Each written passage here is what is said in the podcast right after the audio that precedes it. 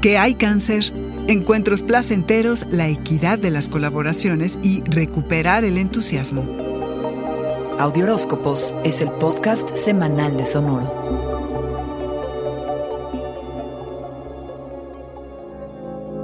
Más que nunca tus deseos y fantasías se hacen presentes. La pregunta es, ¿qué harás al respecto?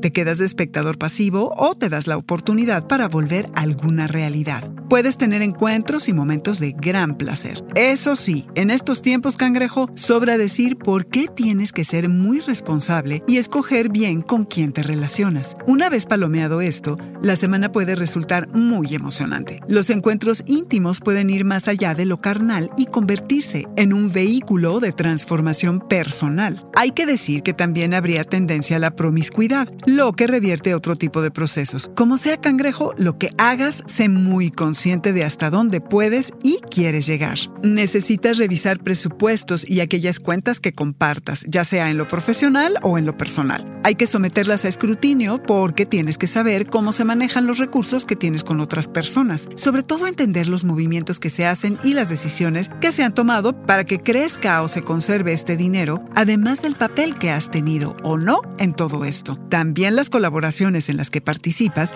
requieren de tu atención. ¿Qué tan justa es la manera en que se reparte el trabajo y quién se lleva el crédito? Habrá que reabastecer los lugares en donde ya no haya entusiasmo y deshacerte de cualquier cosa o persona que te drene la energía, te estorbe y te haga ruido. Llevas un rato teniendo dificultad para estar satisfecho con los resultados que obtienes, como que no te acabas de acomodar en tu entorno. La medicina es respetarte y valorarte a ti mismo. ¿De qué sirve que todos crean que eres fantástico si tú no lo ves? Abre los ojos, cangrejo. Este fue el Audioróscopo Semanal de Sonoro. Suscríbete donde quiera que escuches podcasts o recíbelos por SMS registrándote en audioróscopos.com.